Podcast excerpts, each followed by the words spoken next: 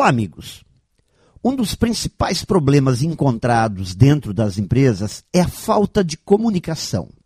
A comunicação truncada ou a comunicação agressiva.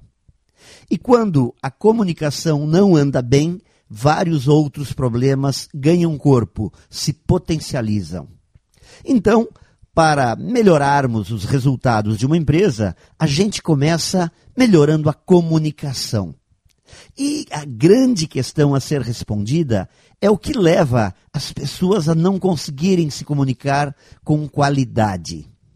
Bom, nesse ponto, eu acredito que entram as questões de comportamento, tais como o ego superlativo, o individualismo exacerbado, a falta de empatia, a dificuldade de aceitar opiniões, a falta de cortesia no trato com os outros e a certeza de que irão dar conta do recado sozinhas, não precisando de ninguém. Pessoas que se consideram uma ilha de sabedoria cercadas por um mar de ignorância, certamente não se esforçam para criar uma boa comunicação. E daí, amigos, dessa forma se faz uma tempestade perfeita. E como mudar como melhorar este cenário? Primeiro, entendendo que a comunicação de qualidade é a principal alavanca dos grandes profissionais e dos profissionais que se destacam.